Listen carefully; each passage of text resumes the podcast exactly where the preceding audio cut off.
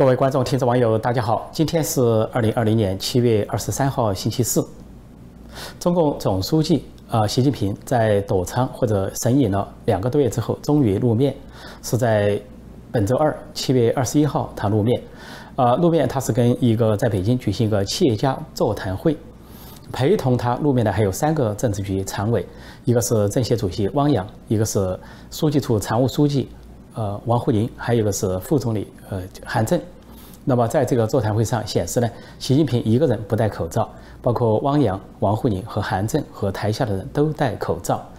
那么这个汪洋和韩正呢，显得神情比较自然，就听着很悠闲的坐着，很放松，也不做笔记。但是王沪宁呢，神情紧张。他不仅全程戴着口罩，而且呢一直在做笔记，啊，跟台下一样。如果台下人见到习近平都低头拿笔拿纸记录，就跟呃在北朝鲜的官员见到金正恩一样。这是中国北朝鲜化，或者说中国朝鲜化，中国成为西朝鲜的标志。但是身为政治局常委、书记处常务书记的王沪宁也跟着台下的人使劲的拿笔啊写写画画。这证明王沪宁心下的紧张和虚弱，啊，一方面他有个名言叫夹着尾巴做人，另一个方面他也知道伴君如伴虎的道理。像他这种角色给习近平出谋划策，啊，有充当三朝帝师、三朝智囊，而且有提出意识形态的一系列极左的表述，那随时有可能翻船。一旦是高层的路线发生变化，或者是权他就可能成为牺牲品，因此呢，他跟着习近平身边是战战兢兢、诚惶诚恐，说不得不拿笔拿纸在那里记录啊，以表现他的谦卑和忠诚。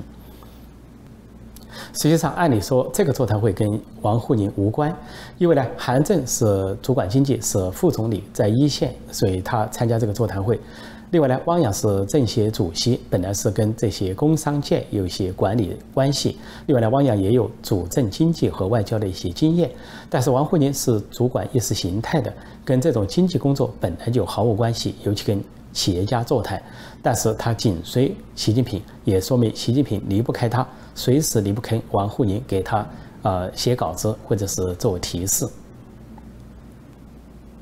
那么，习近平在这个座谈会上讲了什么呢？一方面，他继续唱好中国经济，说第一季度下降，第二季度季度呢就上升，啊，然后呢又大谈这个市场经济，啊，跟他以前前前段时间的调子相反，说是要呃这个呃激活市场，啊，大谈市场的主体行为，并且呢说要支持工商企业，支持说啊八千六百万的这些个体户。那么这是他近期首次表态，因为他跟王沪宁坚持的一条路线是党管经济，是国进民退，而且是对这些中小企业和私营企业是百般的看不顺眼，号称要做大做强国营企业，就是党有企业，而从来不说做大做强私营企业。那么这次习近平这个表态，表示在经济路线上他败给了李克强，因为李克强的经济路线是主张市场经济，有任何问题都有市场化来解决，解决是做大做强市场来解决经济问题。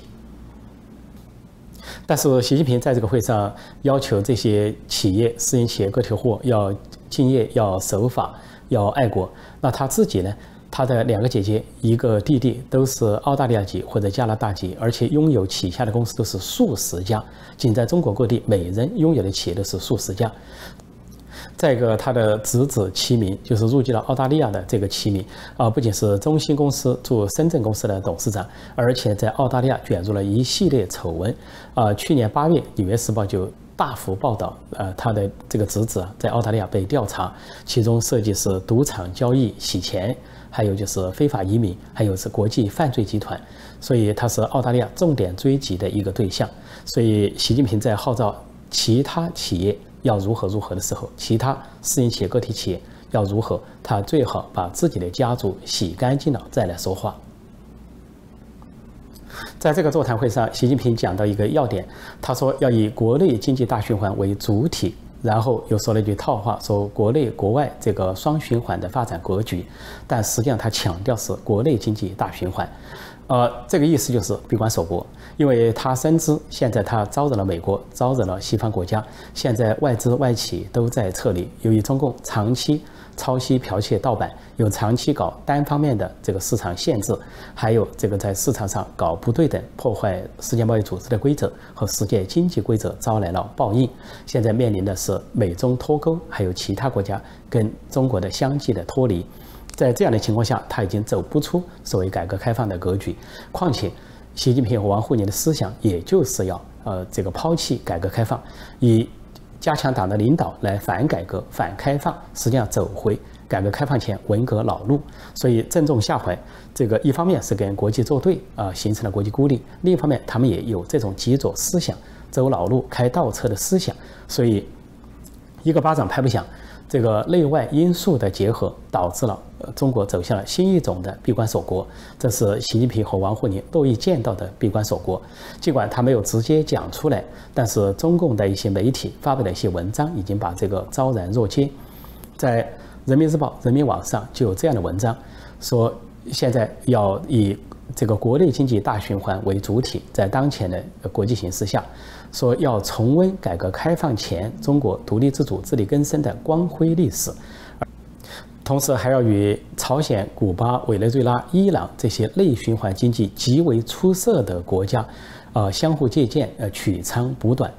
所以这句话就暴露得很充分了。因为朝鲜是闭关锁国，经济是一败涂地，跟呃南朝鲜是相差二十倍，就二十分之一。另外呢，北朝鲜还不断的发生饥荒。啊，经常是几十万的人被饿死，而古巴在中南美洲是最穷的国家，在美国的封锁之下。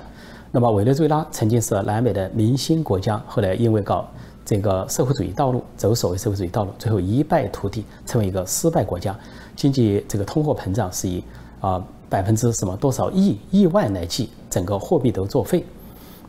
而所谓伊朗呢，本来是一个半民主半专制的这个神权国家，有一定的活力。但是因为搞核武器被美国制裁和封锁，现在是经济是每况愈下，再加上中共这个大瘟疫的袭击，给伊朗也带来重创。那么在这样的情况下，中共居然媒体说是要跟朝鲜、古巴、委内瑞拉、伊朗来看齐，彼此学习。也就是说，美其名曰内环内循环经济，实际上就是闭关锁国。这对中国老百姓可不是一个福音，但是对中共的政权。啊，中共的这些官僚掌握权力的人来说，他觉得这样更保险，所以他看到金正政权不倒，啊，古巴卡斯特罗家族的政权也不倒。习近平、王沪宁在这里发出的信息就是：只要中共政权不倒，哪管他洪水滔天。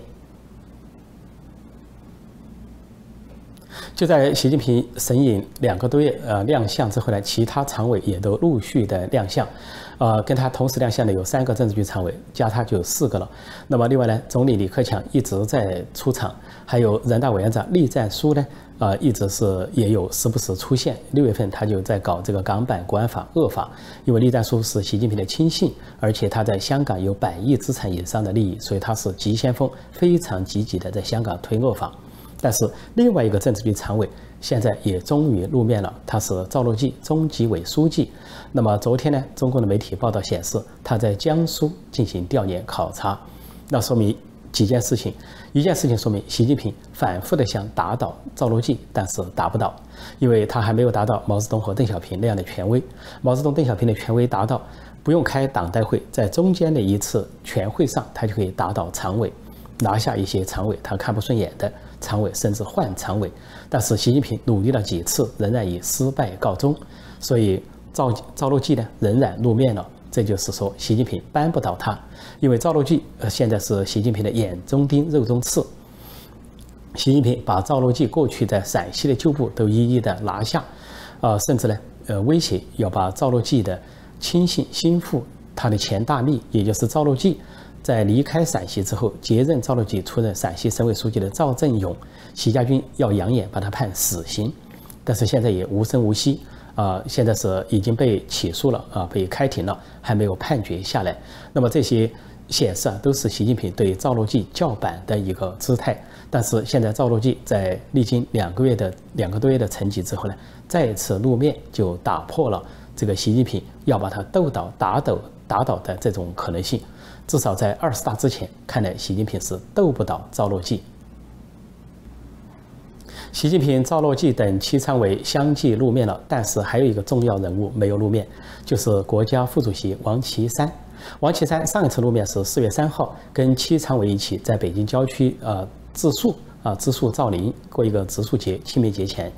而从那个时候算起，现在过了三个多月，将近四个月。身为国家副主席，也被称为第八常委，也就是排名党和国家领导人第八位的王岐山，却罕见的没有露面，这个不同寻常。那么，究竟是王岐山病重还是被病重，这是一个问题。更重要的是，王岐山跟习近平今年已经翻脸，分道扬镳。指标性事件就是王岐山的亲信一个一接一个的被习近平拉下，或者是靠边站。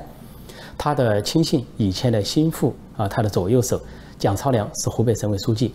呃，在大瘟疫爆发之后被习近平开革，而换上了习家军人物英勇，就上海市委书、上海市长英勇到武汉去英勇就义。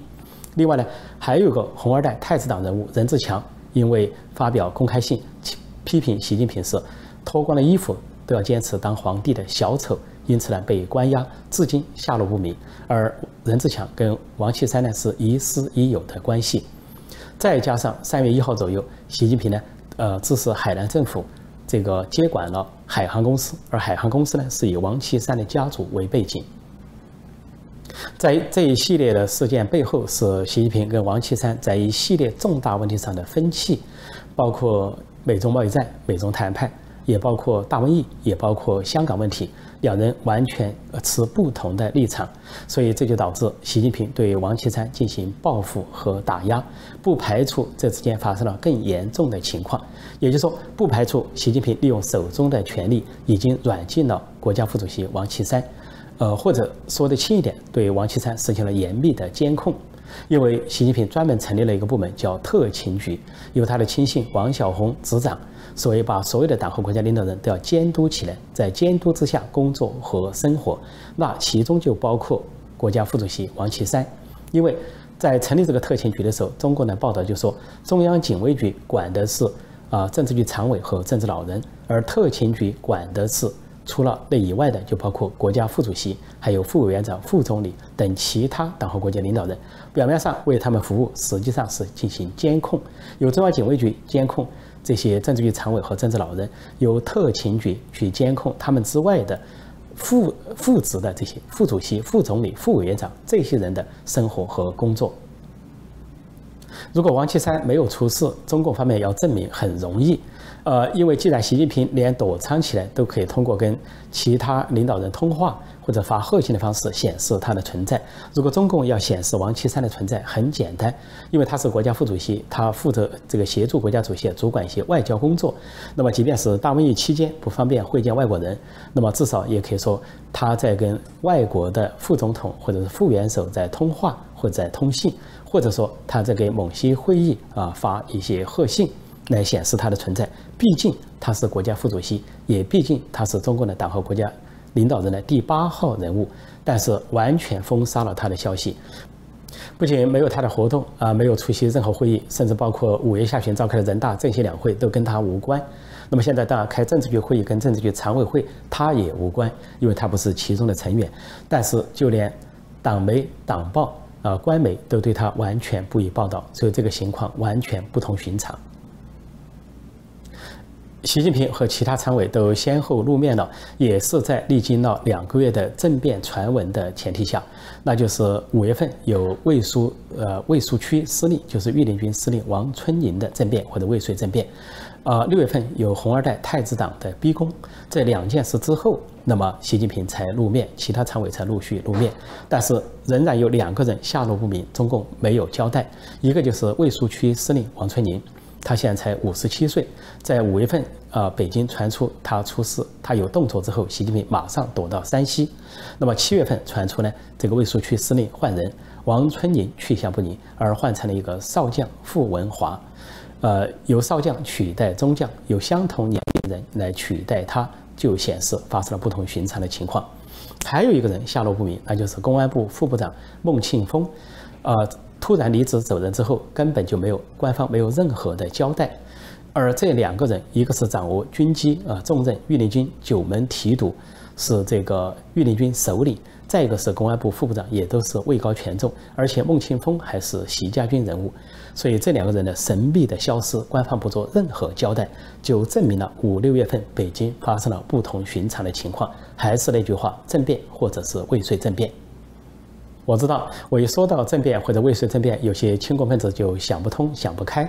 那么没关系，如果这些亲共分子能把北京卫戍区司令王春林的下落找出来，能把公安部副部长孟庆峰的下落找出来，再来辩解没有政变、没有未遂政变不迟。习近平在北京召开了企业家座谈会之后，随后第二天就去了吉林去。调查，这是他两个多月来第一次到外地。五月份，当时北京出了事，他到了山西。那么这次他到了吉林，他为什么到吉林？很简单，吉林没有洪水。实际上，现在很明显，习近平到外地考察，仅仅是为了制造新闻，制造报纸上的头版头条，呃，根本跟国计民生无关，也跟天灾人祸无关。王沪宁和习近平就认为，依葫芦画瓢，照着毛泽东的来，照着金正恩的来，自己不露面，不到洪水。而前段时间还传出，在湖南有几个光膀子的男人到这个洪水中去抢救啊一个习近平的画像，这也跟北朝鲜的民众抢救金正日的画像一样，都习近平救民，而是这些灾民去救习近平。可见王沪宁的宣传和洗脑功夫达到了何等的炉火纯青的程度，不亚于毛泽东时代的陈伯达和姚文元，也不亚于金正恩这个国家的吹鼓手，也不亚于。纳粹德国时期的宣传部长戈培尔说：“关于中共驻休斯顿总领事馆被被美国政府下令关闭，啊，他的所有使馆人员必须在七十二小时三天之内离开这件事情，啊，轰动了中国和美国。那么这件事情的后续新闻就是，啊，应验了我当初最早的报道和判断，这个总领事馆是一个间谍中心、间谍机构，而且参与了美国盗窃盗窃美国知识产权这些事情。”在昨天，美国国务卿蓬佩奥在丹麦访问的时候，回到回答这个问题，他说：“美国要保护美国的知识产权。”那么提到这个总领馆被关闭，他就直截了当的说，跟美国保护知识产权相关。也就是说，这个中共的这个驻美国的休斯顿的总领事馆参与了盗窃美国知识产权的活动，跟他的外交身份不符。而美国的参议员，就是共和党籍的参议员卢比奥，把话说得更明了。他在推特上发推文说：“这个休斯顿的中共总领事馆根本不是一个外交机构，而是一个间谍中心，是一个庞大的间谍中心。”他说：“这些间谍必须在三天之内离开美国，否则就会受到逮捕。”所以他说：“这个总领馆应该被关闭，而间谍应该离开。”实际上，综合各方消息，中共驻休斯顿这个总领事馆扮演了一系列不光彩的角色，啊，不光是参与盗窃美国的啊商业机密、知识产权，从军事到经济到现在的疫苗研制这方面，他都参与啊盗窃，或者说指挥盗窃，或者说跟盗窃相关。更重要的是，它也影响美国的民选官员啊，那就是通过行贿手段试图去影响美国的这些议员或者是官员。还有更严重的是，呃，据当地华人、当地的中国人揭露啊，这个总领事一直在扮演一个角色，就是把美国已经指控或者是通缉的中国人嫌犯啊送出境。在这些年，这个休斯顿的中国领事馆，这些领事以外交人员的身份做掩护。把一些逃犯、一些疑犯，因为这些疑犯在美国受到指控之后，都会都很多人都可以保释在家，就利用保释期间把他们呢掩护到送到这个美国和墨西哥交界的边境处，然后通过墨西哥让他们逃回中国。那么最近最新的一例呢？啊，据说呃，这个是中共驻休斯顿的总领事啊蔡伟亲自啊送一名这个。疑犯就中国人疑犯已经被美国执法机关所指控的疑犯去登机要离开，就在登机的时候被联邦调查局截获，抓了一个现行。啊，不仅是疑犯被抓回，这个蔡伟可以说是丢尽了脸，非常尴尬。仅仅因为他是外交官，外交人员有豁免权，才没有被逮捕。所有这些丑闻加在一起，就导致美国政府最后下令关闭中共这个总领事馆，并下令他们在三天之内离开美国。那么，相比于相对于他们的所作所为，美国政府的这个举措已经算是客气的了。而美国总统川普本人昨天在记者会上，当面临记者提到这个问题的时候，他做了非常技巧的回答。他说：“你们看到他们在焚烧文件，他们在焚烧大量的纸张，引发了火警。意思就是说，你们想想，他们从事了什么？他们为什么焚烧这些机密文件？其实，呃，中共驻休斯顿总领事馆在被美国政府下令关闭之后，紧急焚烧文件，以至于火光冲天、浓烟滚滚，以至于消防队和警察都赶到现场，只是因为主权原因而无法进入。那么这件事情呢，在现在在美国媒体、官员和议员都提醒大家。”注意到，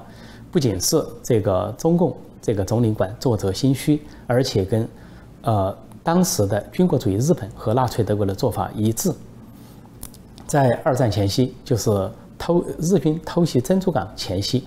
呃，日本驻美国的大使馆和领事馆就接到日本政府的命令，下令他们紧急销毁所有在大使馆和领事馆里面的机密文件。当时也是搞得火光冲天，浓烟滚滚。同样，纳粹德国在二战前后也做了类似的作为，所以这个就是一个暗示，似乎第三次世界大战迫近，或者说新冷战已经达到高潮。当然，现在美国的敌人已经换成了共产中国，共产中国不仅是美国的敌人，也是文明世界和整个世界的敌人，最大的当面之敌。另外，昨天美国总统在回答记者问题的时候，有记者说，呃。关美国政府关闭了，呃，中共驻休斯顿的总领事馆，是不会不会关闭更多的领事馆？川普回答说，不排除这种可能性。